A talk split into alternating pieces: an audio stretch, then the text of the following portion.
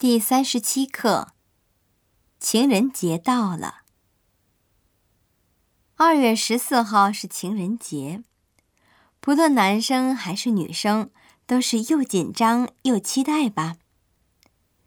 情人节原本是从欧洲起源的，在中国近年来也已经完全被人们所熟悉和接受了。在日本。主要是女生送巧克力给自己喜欢的男生。只看巧克力的汉字，很难想象出它的意思。对于从外国传入的东西，有时会像这样，用发音接近的汉字对应起来翻译。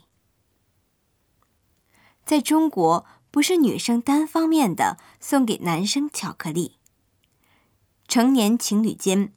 一般男的会给女的买花和其他礼物，并共进晚餐。世界上很多国家都是这样哦。什么？我想要什么礼物？